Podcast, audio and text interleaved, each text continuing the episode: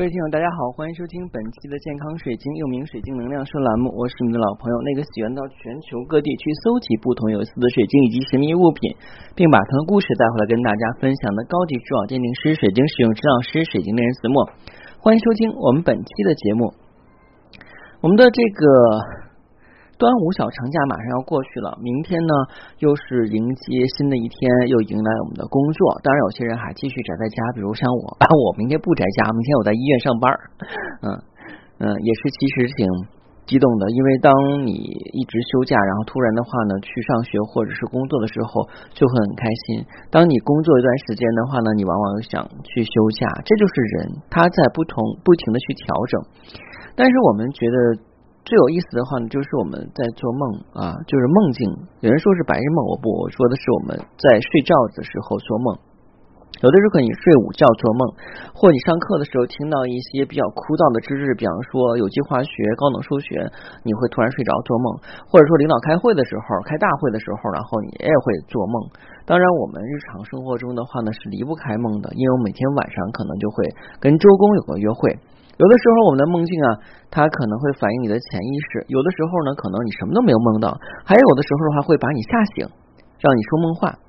可是你一早醒来以后，发现啊，我昨天晚上做的梦，我一点也记不起来了。呃，这这一段时间的话，我我在参加那个呃复旦大学有一个研究团队，然后他们研发了一个 A P P，叫做 For Sleep，嗯，一个。叫做复眠的这个软件啊，但是现在还没有正式上线，它现在是做测试阶段。那我就作为小白鼠跟志愿者的话去参与了。确实那个软件很好用，它会让你把你的睡眠时长记录下来。如果呃，就是说你有更好的话呢，就是有配套的手环，可能会把你的睡眠记录的更深一点。那现在很多人都会用那种。电子手环，了后来记录自己的睡眠状况什么的。但是我之前戴段时间，后来我不戴了，因为我觉得戴手环以后更累的睡不着觉。呃，为什么要跟大家谈起睡眠呀？因为睡眠其实挺重要的，尤其是对我们现人来讲。那这跟我们水晶使用者有什么关系？有很大的关系，因为我们水晶的这个发挥作用啊。它有百分之六十左右是在我们深度睡眠进入以后才发发挥作用的，否则的话呢，你就是起不到它一个机制，就是说你不能够把自己那部分潜能激活。我们都知道，我们人通过死因位也好，记忆也好的话，我们会记录一些单词，记录一些课文啊。因为我一直在回想这件事情，为什么现在你看了字以后，你你能。读读到就是书里的内容，然后看车站牌，你能够读得明白。但是我想，如果说你对一个小孩子刚出生没多久的小孩子的话，可能他就没有办法去识字。这时候我就想，我在上小学的时候，老师一遍又一遍的给我们留什么默写生词呀、背生词呀，其实就是为了让你去把这些字儿运用上。包括我们的英语单词也是这样的，但是因为单词我们平时用的比较少，不是自己的母语，所以就忘了。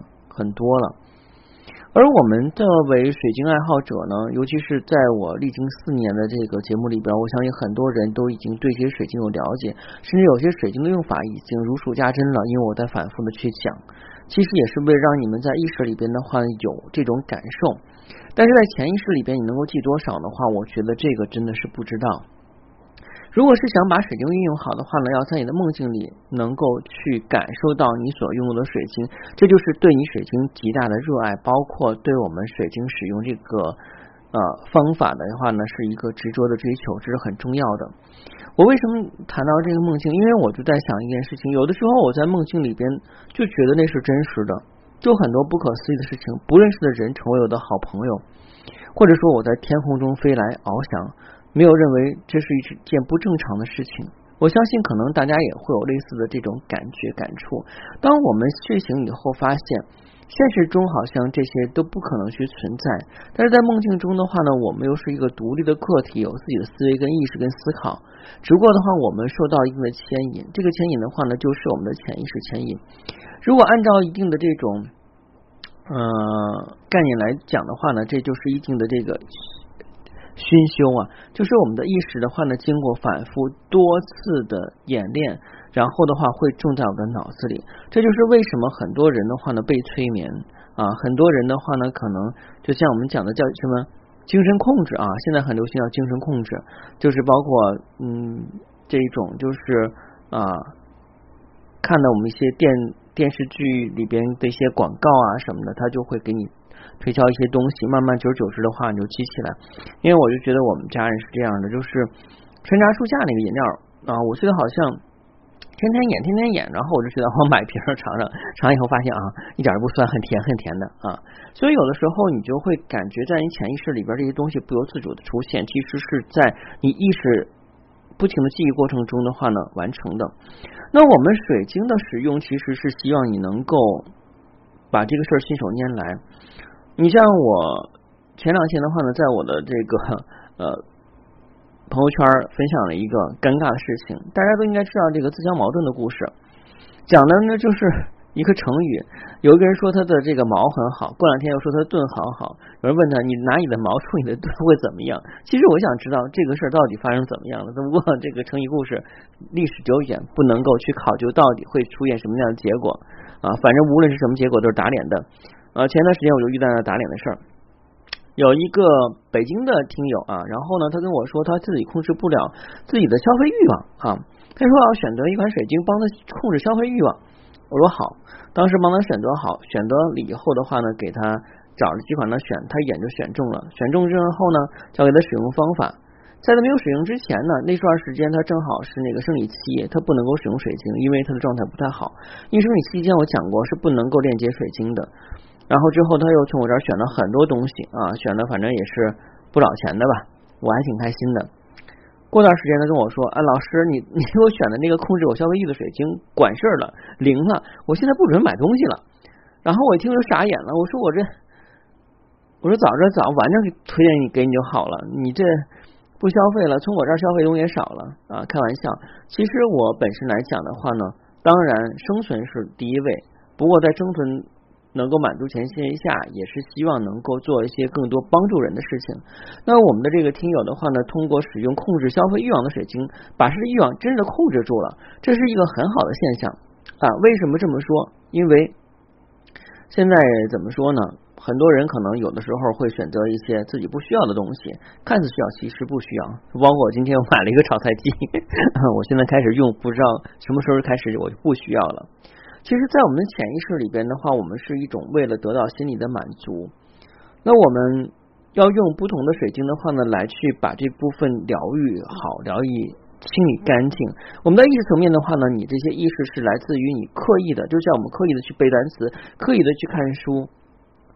就包括很多人的话说，哎，我要评职称了啊，我要考试了，我去看书啊。有些人说的话，我。跟这个专业没有任何相干，我就喜欢这专业，我愿意多看书，这是完全不一样的。一种的话呢，是在潜移默化中记到你脑子里；一种的话呢，是生硬的让你的记忆不停的给你灌输，然后融化到你身体里边这样的。后者很痛苦，就像工作一样。那我们在去使用水晶的时候，我希望你能够选到你真正合适的水晶，而不是说。我戴上水晶以后，是否别人会高看我一眼？是否别人的话觉得这很宝石？是我的话呢？我戴上以后会很璀璨，然后吸引别人的目光。大家不要忘了啊，我们是独立的人。